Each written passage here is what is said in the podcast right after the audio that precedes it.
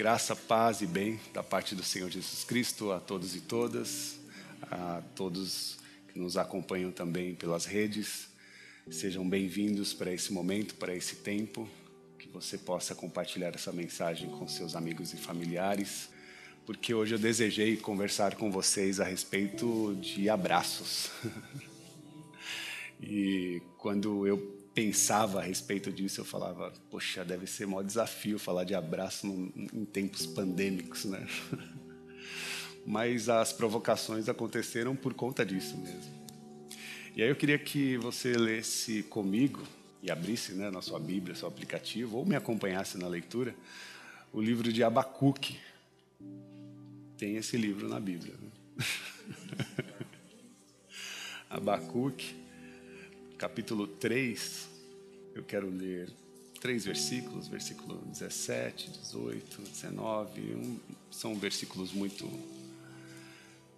conhecidos por cada um de nós, mas que eu quero relembrá-los aos nossos corações.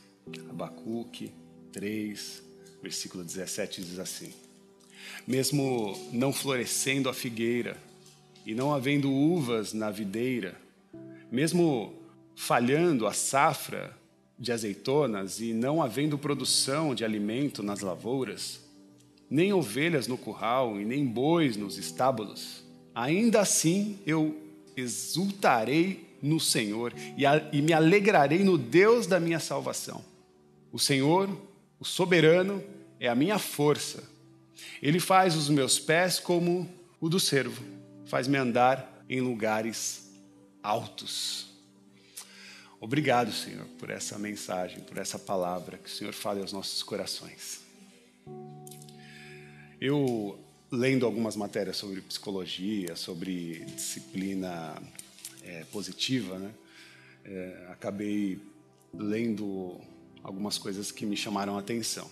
E, estranhamente, né, porque eu ainda não sou pai, mas um dos textos e um dos artigos que li falava sobre a relação dos pais com os filhos, da forma como é, tratá-los, né?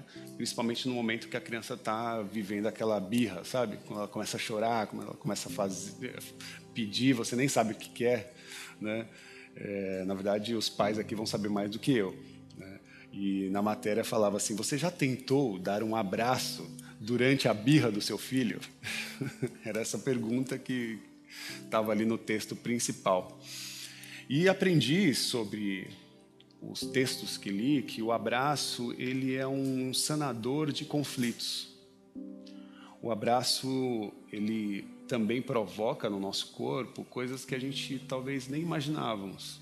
E a ciência foi descobrir, foi mostrar para nós que é, é, através do abraço, desse contato né, caloroso, verdadeiro, que o nosso corpo começa é, libera a ocitocina, que é conhecida como o hormônio do amor, e libera também a dopamina, que também faz com que o nosso humor seja elevado, né? É ela que controla o nosso bom humor, que dá motivação, que dá autoestima.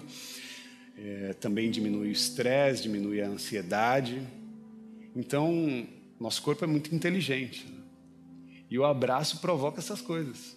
Por incrível que pareça, quando é, essa matéria inicia dizendo: Você já tentou dar um abraço no seu filho quando ele está birrento? Isso mexeu muito comigo, porque a gente vive numa sociedade que o que a gente entrega para os filhos birrentos não é mais um abraço, né? É claro que eu não estou falando na sua totalidade, mas há muitas famílias que entregam talvez um tablet, um celular, né, coloca no canto, briga, né, coloca, dá bronca. Né, são coisas que eu já presenciei e vi que não gostaria de levar para a minha experiência. Né. Então, é, essas formas né, de, de, de entrega, né, elas são muito frias. Né? E eu acredito que o abraço pode ser uma resposta de transformação social. Mas, é, e diante de toda essa esse déficit que normal, provavelmente o nosso corpo deve estar sentindo, né? Porque se o, o abraço libera esse hormônio de, do amor, libera esses hormônios que são responsáveis pelo nosso humor, pela motivação, que, que nos lança para a vida, E agora? o que faremos? Né? Que falta faz um abraço?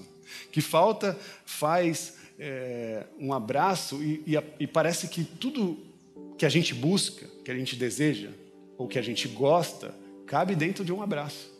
Né? E como pessoas estão machucadas, feridas, vivem com um certo sofrimento existencial pela falta realmente de um abraço. E em tempos agora não só de não só pandêmicos, né, é um tempo de crise, crise nacional, crise mundial, crises que estão em vários ambientes, né? social, ecológico. Nós temos é, essas crises que são pessoais, existenciais e crises que são emocionais, né? coisas que acontecem do lado de fora, no meio das nossas relações e coisas que acontecem do lado de dentro, pelas nossas falhas ou as nossas faltas, os nossos déficits, até mesmo hormonal. Então, em tempo de tanta crise, como faz falta um abraço? E como faz falta um abraço? E quando eu falo desse abraço, é, eu estou falando de um abraço fiel, né? Porque domingo passado nós falamos sobre uma fé, sobre tipos de fé, né? Então existem é, eu falei que existia dois tipos de fé e que tipo de fé que nós estamos exercendo na sociedade, que tipo de fé nós estamos exercendo diante de Deus. E falando sobre fé, o que eu de fato gostaria de propor para cada um de vocês, para cada um dos meus pares, né, para essa família, eu queria propor, propor um abraço de fé. E quando eu falo a respeito de um abraço de fé, eu não estou falando de um abraço infantil. Não estou falando de um abraço alienado. Um abraço que, quando chega para nós, chega fora da realidade. Tem um, um, poeta chamado Alexandre Magno, vulgo chorão, do Charlie Brown Jr., que ele diz que se pudessem comprar minha confiança, com tapinha nas costas já teriam comprado. É bem chorão mesmo. Né? Se pudessem comprar a minha confiança com, com chaveco barato, já teriam comprado. bem o jeito deles. Mas tem um, uma verdade muito profunda nessa, palavra, nessa frase. Né? Porque se nós tivéssemos que entregar a nossa confiança com qualquer tipo de, de abraço, com tapinha na nas costas, com qualquer tipo de elogio, nós teríamos já feito isso rápido, né? Por conta exatamente dos nossos déficits das nossas carências.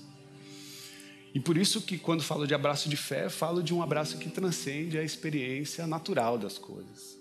Não é só pelo ato de abraçar, mas é o, o, um abraço que está longe desse aspecto de ser um abraço alienado, mas e também não falo também de um abraço interesseiro. Importante também dizer, porque existem vários tipos de abraço e tem abraço que é interesseiro. E esse abraço interesseiro talvez seja um dos mais perigosos. Porque ele normalmente chega quando a gente está naquele ambiente de maior fragilidade. Quando a gente passa por maior fragilidade, quando a gente está num momento ruim, Parece que é nesse, nessa hora que chegam, que, que despertam-se né? os olhares e de repente aquele que parece estar nos ajudando está nos machucando ou está tentando aproveitar, né? por conta da nossa fragilidade, por conta desse momento que nós estamos. Então, não falo também de um abraço interesseiro. Não falo também de um abraço de gente carente. Eu não sei se você já recebeu um abraço de gente carente, que ele é desconfortante. Você não vê a hora de ele acabar.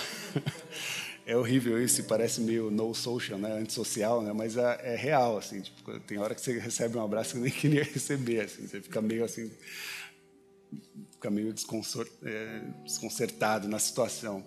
Também não estou falando desse abraço. Por isso eu acredito que o abraço ele é um acordo e ele precisa acontecer num ambiente de consentimento, sabe? O abraço ele é uma experiência é, que, que, está acordada, né? Que está conectada entre os pares. Né? Eu, eu quero o seu abraço, mas se você me permitir, né? Eu quero te abraçar, mas se você permitir ser abraçado, né? É, receba o meu abraço e se você assim permitir, eu lhe darei.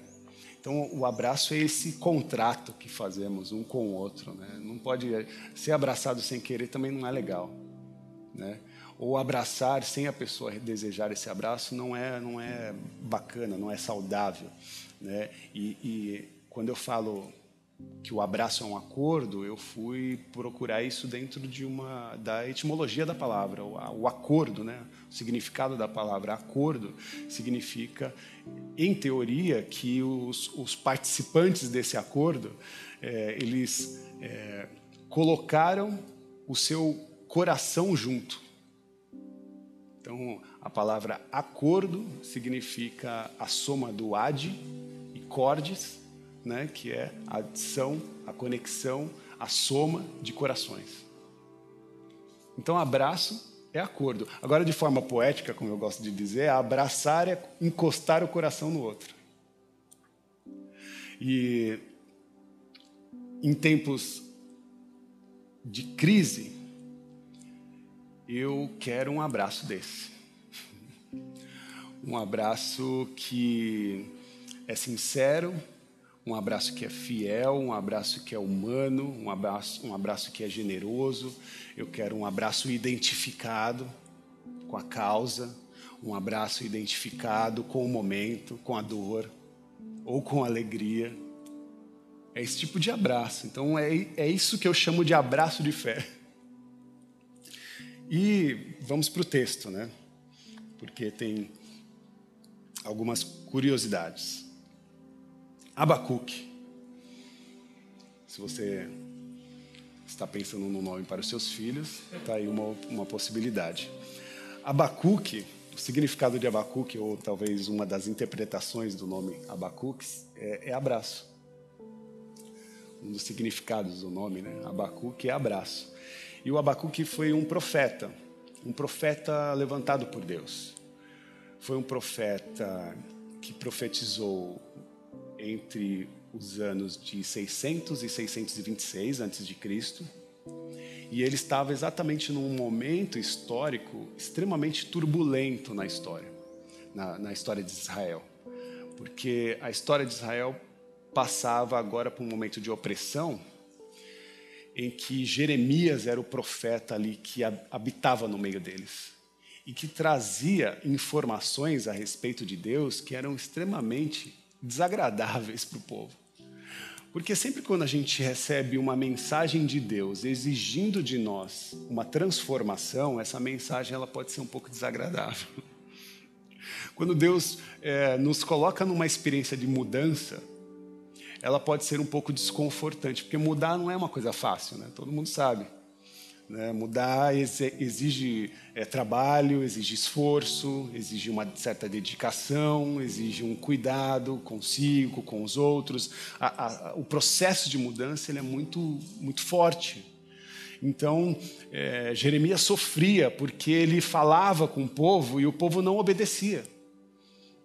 E ele se lamentava diante de Deus, tanto é que ele foi chamado até de profeta chorão, porque ele se lamentava diante de Deus, falando: esse povo ele não, não, não quer te obedecer, não. E Abacuque foi um dos profetas que fizeram coro com Jeremias. Ou seja, foi um dos profetas que, que entenderam né, tipo, esse, essa dor de Jeremias. Como é difícil você profetizar algo de Deus e aquilo não ser absorvido pelo seu povo. Então, essa, essa experiência de Abacuque, ela coloca a ser posta quando você começa a percorrer os textos bíblicos e entender né, cada uma das atividades e as revelações que vão acontecendo. Então, é, momento histórico. É, Esparta era uma das cidades fortes daquele tempo, na verdade, uma das dez cidades mais fortes da, da Grécia e essa e eles estavam num momento de ascensão. Né? Era uma cidade forte, uma cidade que estava em, constante crescimento, uma cidade edificada, uma cidade que, que, era uma referência naquela época.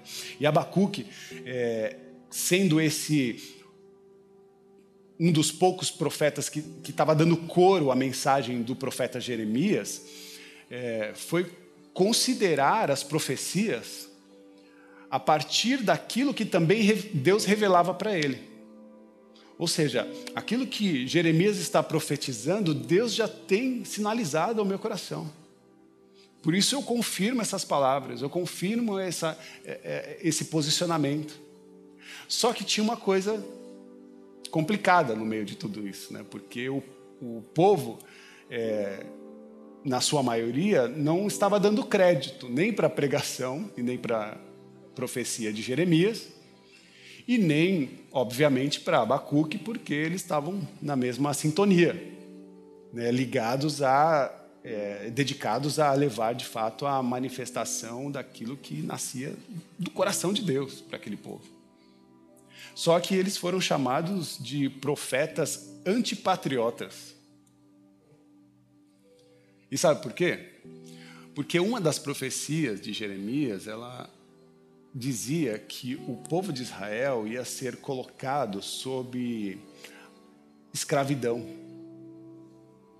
Ia ser lançado sob as garras de, é, do Império Babilônico. Ou seja, a gente está acostumado e sempre está pedindo para Deus um tipo de profecia que seja uma boa notícia, né? A gente fala, Deus, nos dá uma boa notícia. Por exemplo, no momento de crise que a gente está vivendo, eu estou orando a Deus dia a dia que venham boas notícias, para que de fato nós consigamos fazer essa, essa experiência do abraço no, chegar assim de forma é, material para nós. Né? Mas enquanto isso não acontece, nós vamos pedindo uma confirmação de Deus, uma resposta positiva. Mas parece que Deus às vezes nos responde que ó, vai demorar. Você vai ter que ser mais paciente. Você vai ter que saber, sabe, se organizar e controlar o tempo difícil que você está passando. E eu percebo que Jeremias, Abacuque, estavam fazendo profecias de acordo com o tempo de opressão que estava inaugurado naquele naquele momento histórico. Que não é muito diferente do momento que nós estamos vivendo. Quando nós analisamos o nosso tempo e as, as dores que são pronunciadas, desde o, da, da, das informações que nós recebemos do Estado, até as coisas que chegam no nosso ambiente social. As notícias não são positivas. E orar a Deus pedindo uma resposta justa diz que, por exemplo, se o nosso governo continuar atuando da mesma forma como ele atua, nós vamos de mal a pior. Nosso problema não é sete reais de gasolina somente. Não é o alto né, custo dos alimentos. Nosso problema é que ninguém assume a causa. Ninguém assume o problema. Está todo mundo jogando a bomba, né? Para o outro. Ou, ou, seja, nós estamos no, vivendo um momento em que a nossa experiência de vida está descontrolada, desgovernada. E aí, os profetas anunciam da forma de vida, dizendo: olha, se continuar dessa forma, vocês vão continuar sendo escravizados por um Estado maior. Noutras palavras, é como se Deus tivesse falado ao meu coração: ó, profetiza para o povo que vocês passarão por um tempo de opressão sobre as garras dos Estados Unidos. Entendeu?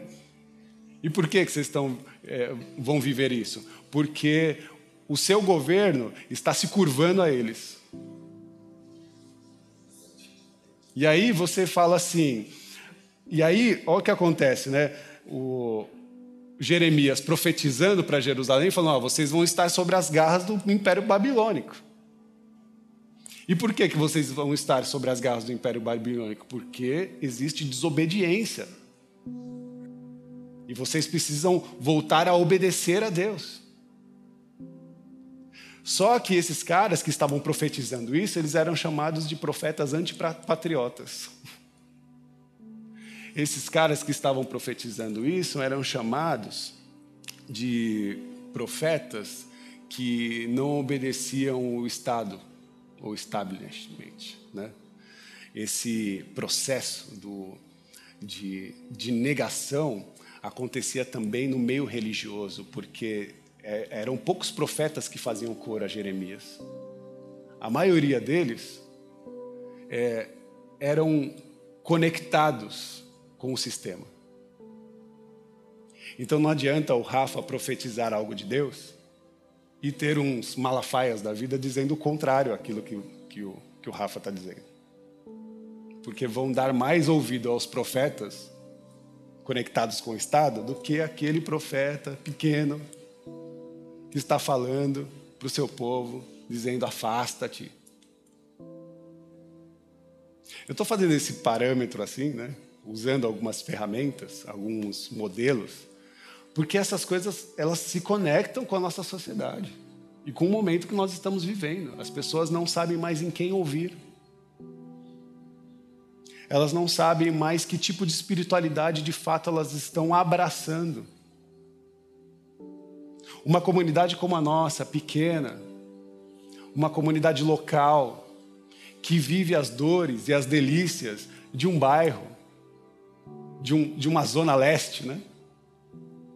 E que está conectado a essa realidade, fala de acordo às, às sofridas e, e duras penas desse, desse tempo. Mas aí, por exemplo, você que está aqui ou você que está na internet me assistindo, tem a oportunidade, principalmente você que está em casa, tem a oportunidade de mudar de canal. Ah, o Rafa não está me agradando, eu vou para o próximo pastor, para a próxima pastora. Eu vou porque lá ele fala a mensagem, ou talvez ele nem fale a pregação que eu gosto, mas lá tem a música que eu gosto. E a gente vai perdendo espaço nesses ambientes. E vai sendo trocado mesmo. Como se pessoas fossem produtos. Pessoas a gente não troca. Né?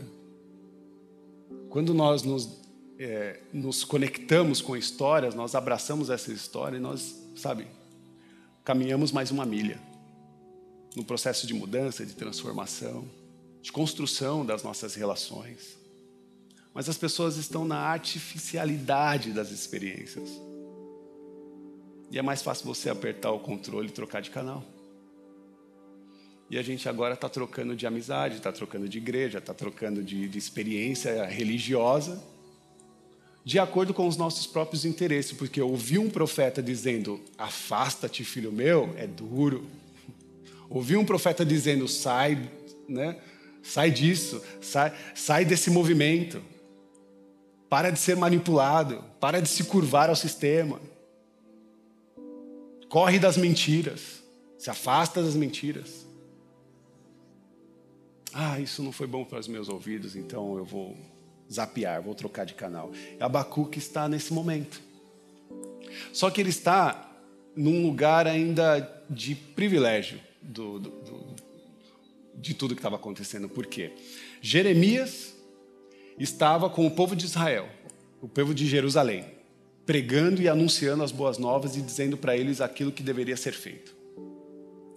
Então, Jerusalém, vamos tentar um mapa aqui mais para a esquerda assim, Jerusalém mais um pouquinho para a direita, tinha o Vale de, de Nippur, que fica no Golfo Pérsico.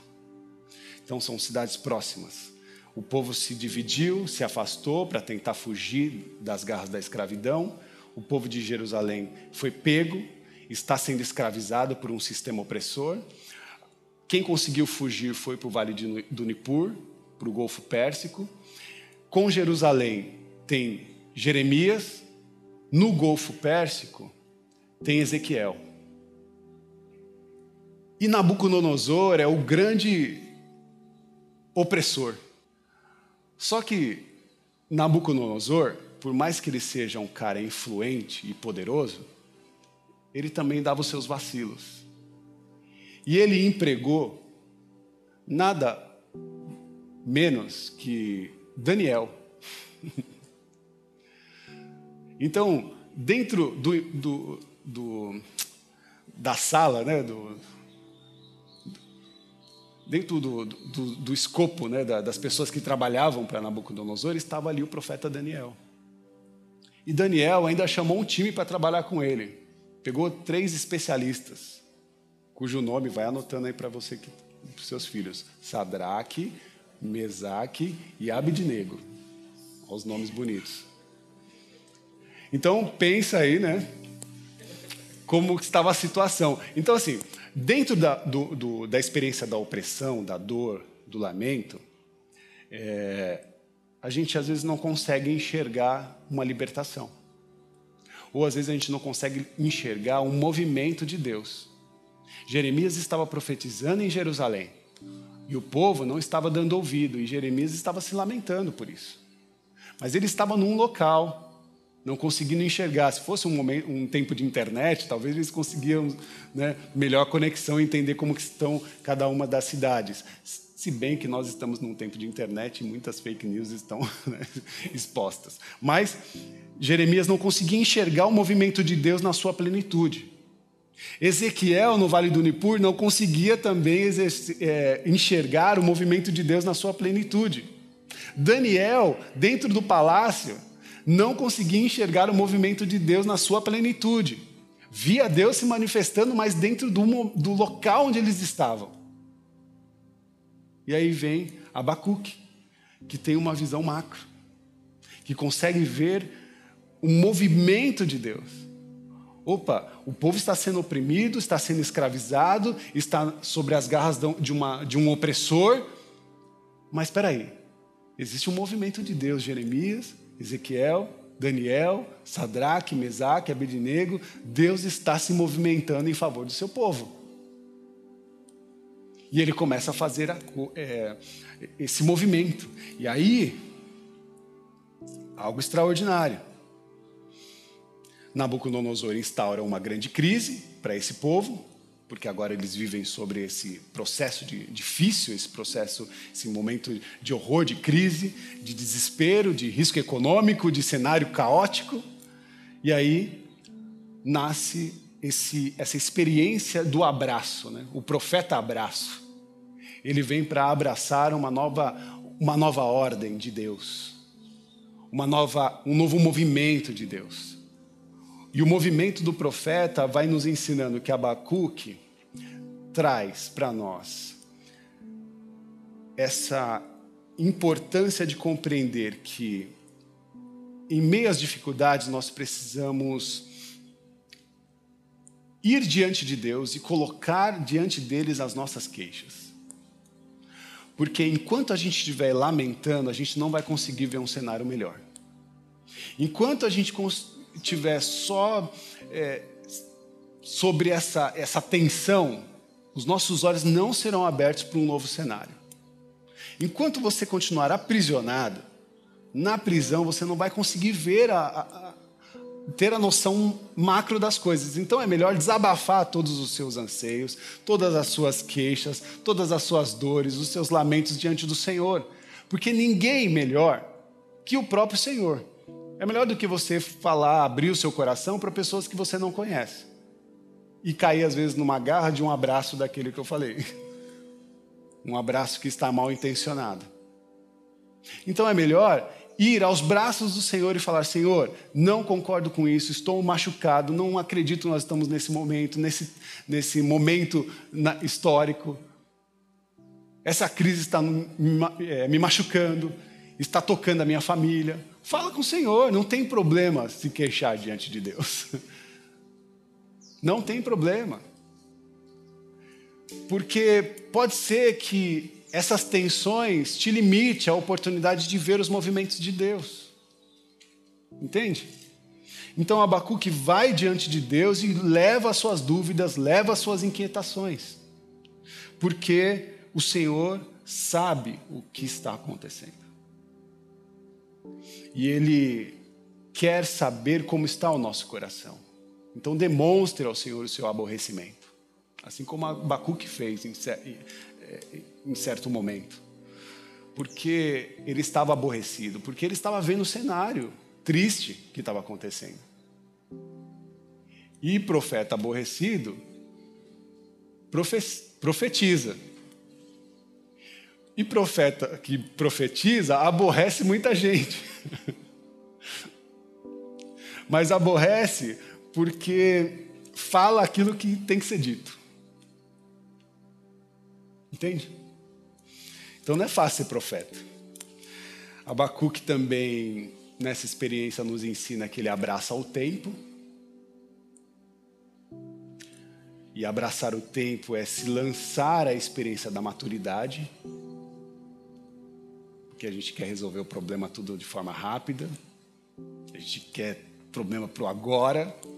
E Deus está dizendo, às vezes, olha, fica quietinho aí. Dá tempo ao tempo. Deixe o seu olhar mais sensível. Até ontem você estava se desbravejando, agora abra a sensibilidade no olhar e comece a perceber que Deus está se movimentando. Ele está trazendo a cada um de nós as suas revelações, mas o seu olhar precisa estar sensível àquilo que ele está fazendo. Então, Abacuque abraça o tempo nessa experiência de maturidade, nessa, nessa experiência de espera em Deus, que nos amadurece. E como é bom conversar, se relacionar com gente madura na fé. Mais um movimento de Abacuque, ele se coloca em silêncio.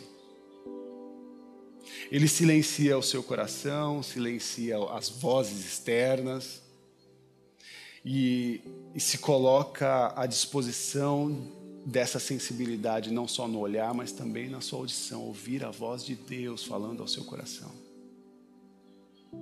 Há muitas vezes que eu me encontrei com pessoas que estavam vivendo em extrema guerra, em extrema situação difícil. E eu precisei alertá-las, dizendo: você precisa ouvir a voz de Deus na sua consciência. Você precisa ouvir a voz de Deus no seu coração. Entra no seu quarto, fecha a sua porta. Não é somente entrar num quarto específico, mas é o quarto seguro, o lugar seguro, onde você fecha a porta para os ruídos que te atormentam. Entra nesse lugar seguro para que você possa ouvir. Mesmo porque ouvir já é uma virtude. A gente nem se ouve mais. A gente fala, fala, fala, fala, fala, mas ouve pouco. Então a gente precisa estar mais sensível para ouvir o outro, saber qual é a dor que a pessoa está passando. Às vezes a gente tem uma, uma frase pronta né, para tentar resolver uma situação e acha que essa situação resolve para todo mundo. Não. A gente precisa entender qual é a história, qual é a dor do outro, para a gente conseguir de fato levar uma palavra, se é que nós vamos levar, porque às vezes não, é, não está em palavras, mas sim no acolhimento, no abraço, no toque, na presença. Então, é bom ouvir os profetas. E ouça os profetas enquanto eles estão falando, porque duro vai ser quando eles pararem de falar. E aí é hora de você começar a se preocupar. Mas enquanto os profetas estão falando, há uma esperança é um sinal de que Deus está se movimentando. E dentro desse sinal, Abacuque vai para o lugar da oração, para finalizar. Né? Ele vai para o lugar da oração, porque a oração é diferente do, do fala, fala, fala. Né? A oração é quando a gente vai diante do Senhor para ouvi-lo. A gente às vezes fala muito e ora pouco. A gente precisa orar mais. A gente precisa reservar momentos de oração com o Senhor. Para que essa equação seja relevante na nossa experiência. Ele, no primeiro movimento, leva suas queixas a Deus. No segundo movimento, ele se coloca em estado de espera, atribuindo a possibilidade da maturidade no tempo. Ele depois é, silencia o seu coração e ora. Guarda a sua fé. Guarda a sua esperança num lugar seguro, que é nos braços do Senhor. O profeta, dentro dessa experiência, eu deduzo que ele está. Quando leio isso, parece que o profeta está abraçando a nossa história, sabe? Abraçando até o nosso tempo. Quando eu leio Abacuque e leio os profetas, eu vejo que, poxa, qual é a diferença dos tempos difíceis que estamos passando? Por isso, a minha oração é que você possa ser é, resistente diante da dor, diante da dificuldade, diante o tempo ou os tempos difíceis. Seja resistente. O que você não pode ser resistente é as suas manias. Você não pode ser resistente aos seus vícios. Isso você não pode ser resistente. Você não pode ser resistente às suas chatices. De achar que você é assim vai, vai morrer assim. Oh, vamos mudar. Vamos tomar uma decisão nova na vida. Vamos começar a ser uma, um agente transformador na sociedade. Vamos abraçar uma nova causa. Vamos abraçar um novo momento, um novo tempo, uma nova experiência de relacionamento, de cuidado, de contato. Não se permita em nenhum momento a murmuração, porque se tem uma coisa horrível nesses textos é ver Jerusalém murmurando e falando mal dos profetas, não dando ouvido para aquilo que o Senhor está falando, julgando a partir dos seus anseios, das suas tensões, das suas ansiedades. Gálatas 5, versículo 22 diz: Mas o fruto do Espírito é amor, alegria, paz, paciência, amabilidade, bondade, fidelidade, mansidão, domínio próprio. Contra essas coisas não há lei. Ó, Gálatas 5, 22 tem que estar colado na geladeira. Porque já é uma estratégia para ele colar no seu coração. Porque toda vez que você vai na geladeira, e eu, eu normalmente vou assim, não sei se você passa por isso, mas eu abro a geladeira às vezes sem necessidade. Você já passou por isso? Assim? Olha, eu falei, o que, que eu vim fazer aqui? então, antes de abrir a geladeira, se revista de amor, de, de alegria, de paz, de longanimidade, de amabilidade, de, de, fidelidade, de mansidão, de domínio próprio. Domínio próprio para a geladeira é ótimo, né?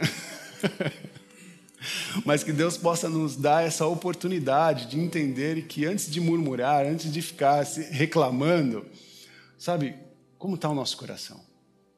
Como é que está a nossa vida? E, e quando eu falo de amor, quando falo de alegria, também não falo de amor, ou não falo de alegria, é de, de sorriso bobo, sabe?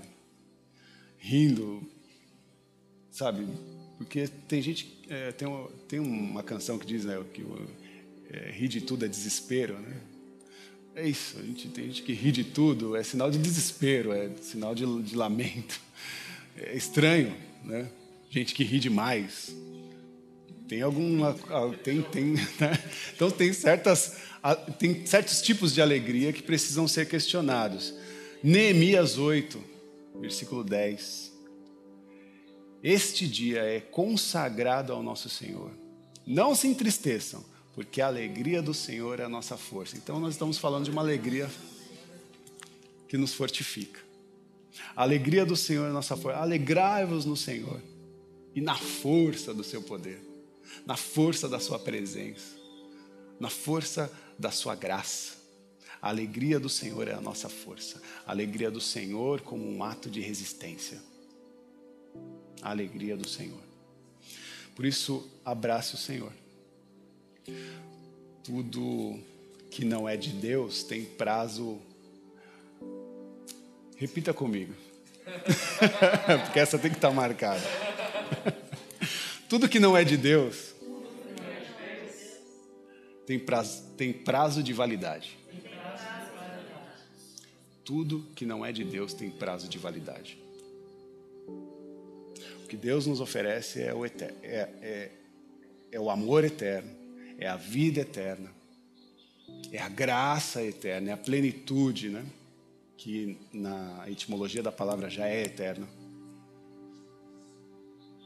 Agora, tudo que tiver fora disso, não é de Deus. Não é de Deus.